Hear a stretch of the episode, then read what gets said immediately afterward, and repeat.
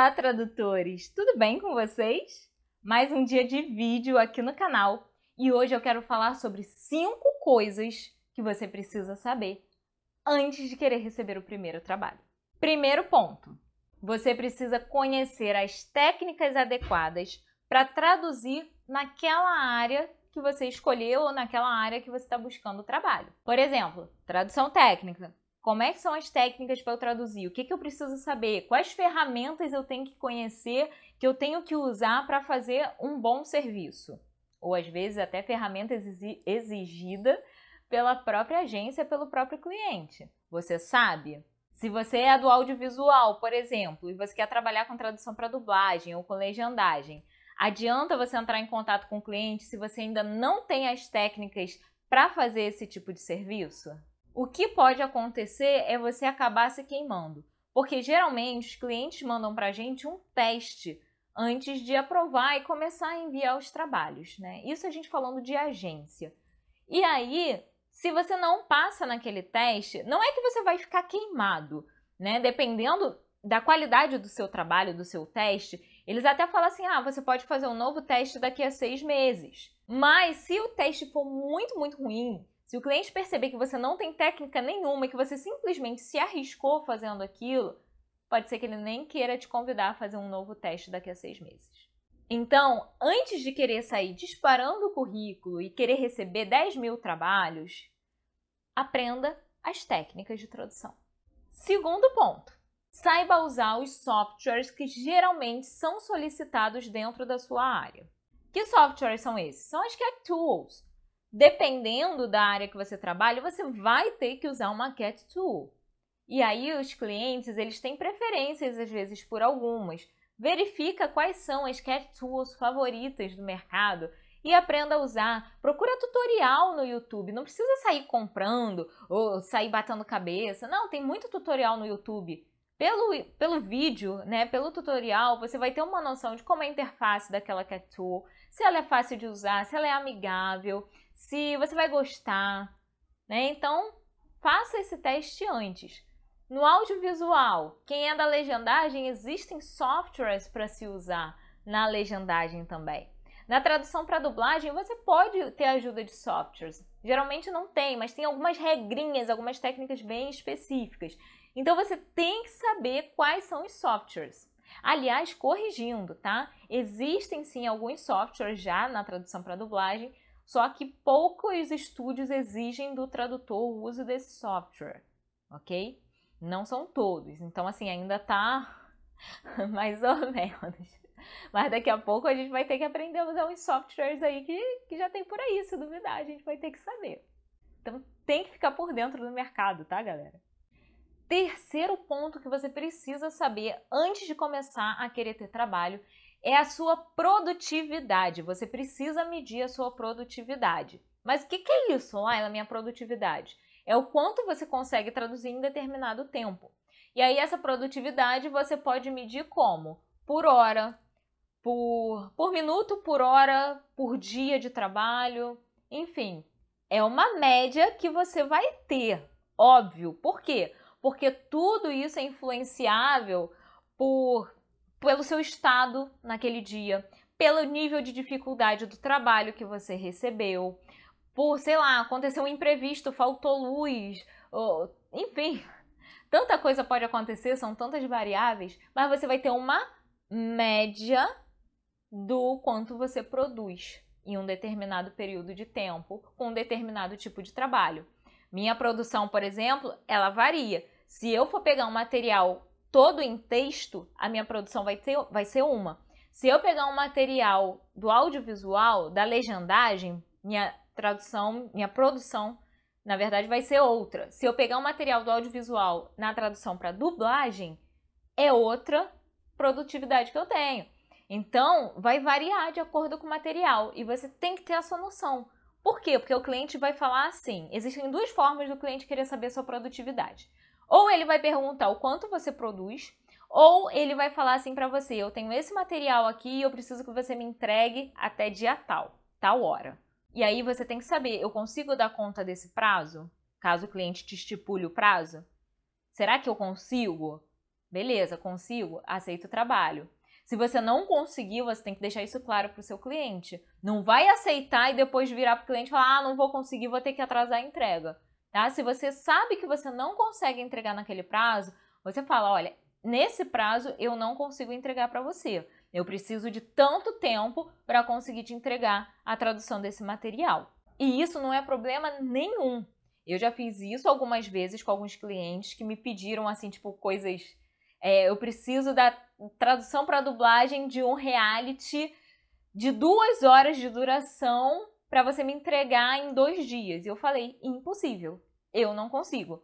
Porque além de ser um reality que eu já conhecia e que eu sabia que tinha muito vozerio, tinha muita fala atropelada e não sei mais o que, eu sabia que eu não ia conseguir fazer um material de duas horas em dois dias. Né? E aí de fazer, de conferir lá com o vídeo, ver se está tudo certinho, acrescentar fala que falta, reação e revisar o material antes de entregar, né, gente? Tudo isso conta como a nossa produtividade. Eu sabia que não ia dar tempo. E aí eu falei, olha, eu não consigo te, te entregar esse material em dois dias. A gente consegue aumentar o prazo mais um pouquinho? Até porque eu tô ainda terminando o outro material que vocês me mandaram. Ah, não, não tem como, não sei o quê. Então eu vou fazer o seguinte, eu vou mandar esse material para outro tradutor e eu te mando o próximo que aí você tem mais tempo para fazer, ok? Beleza, combinado. E é assim. Você não vai perder o cliente porque você está falando a verdade para ele.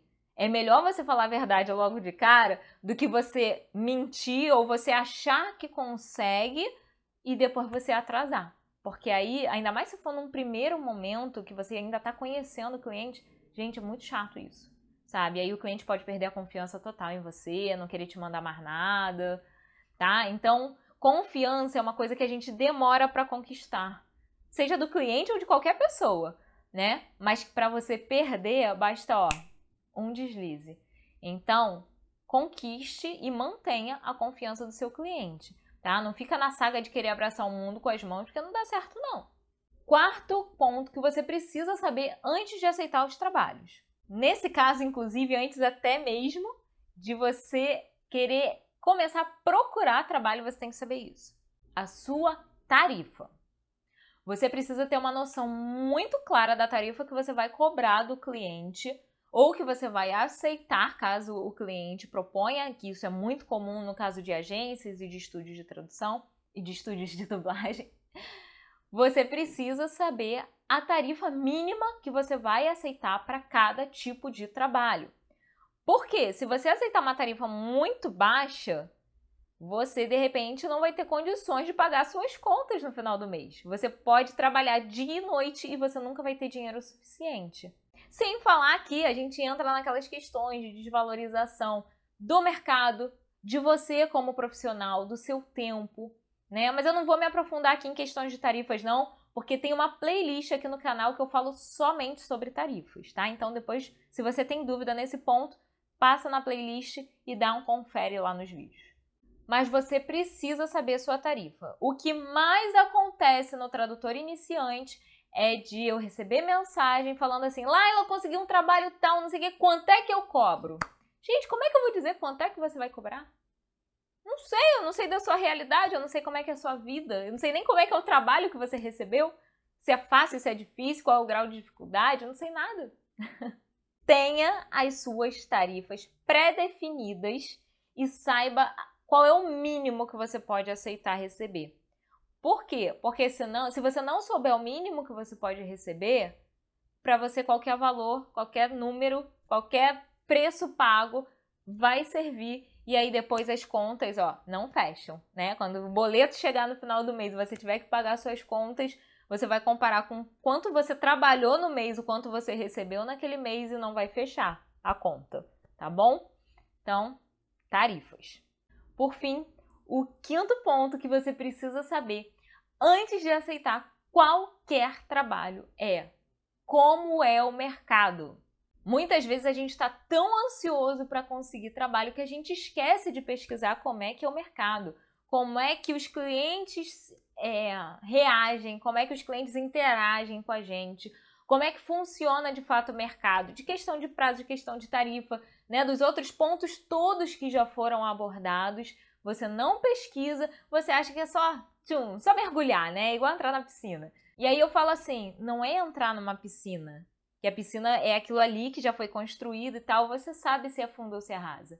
É quase como você mergulhar num, num, rio, num lago, num lugar que você não conhece. Você não pode sair mergulhando assim porque você não sabe a profundidade, né? Então, se o local for raso e você mergulhar, o que que acontece? Corre o risco de você bater de cabeça e ainda ficar paraplégico, tetraplégico, enfim, né? Acontece uma desgraça dessa. Sim, eu estou dando um exemplo bem bem ao extremo que é para fixar bem na sua cabeça, tá?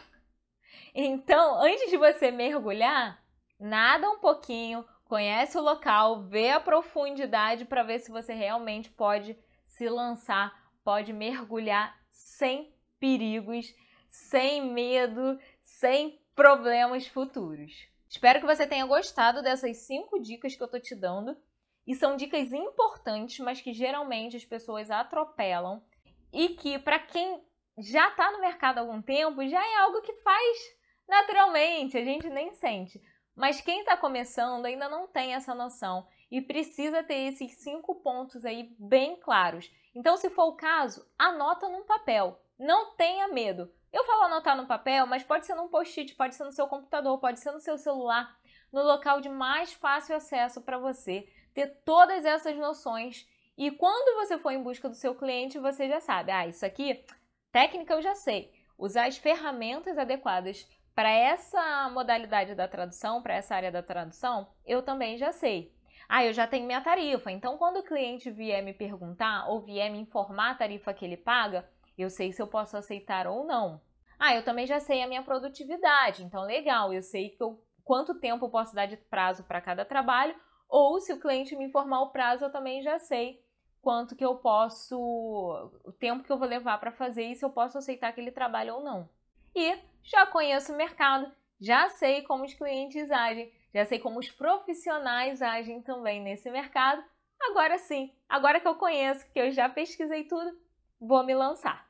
Se você curtiu essas dicas, então ó, já deixa o seu joinha aqui no vídeo, deixa um comentário para mim aqui embaixo, compartilha esse vídeo com os seus colegas, porque com dicas como essa a gente vai melhorar ainda mais o mercado de tradução, vai valorizar mais, porque teremos profissionais muito mais preparados e todo mundo vai sair ganhando com isso. Você tem alguma dica sobre o mercado de tradução ou sobre, enfim, qualquer coisa do mundo tradutório? Deixa aqui embaixo a sua dúvida para mim com a hashtag Tradutor Iniciante Responde e eu faço um vídeo respondendo a sua dúvida. Começa a colocar as dicas em prática e você vai ver resultado. Acredita em mim. Tudo que eu passo aqui para vocês são coisas que eu já testei comigo e que deram certo. Então é isso, pessoal. Nos vemos na próxima semana. Um grande beijo para vocês. Sucesso e até o próximo vídeo. Tchau, tchau.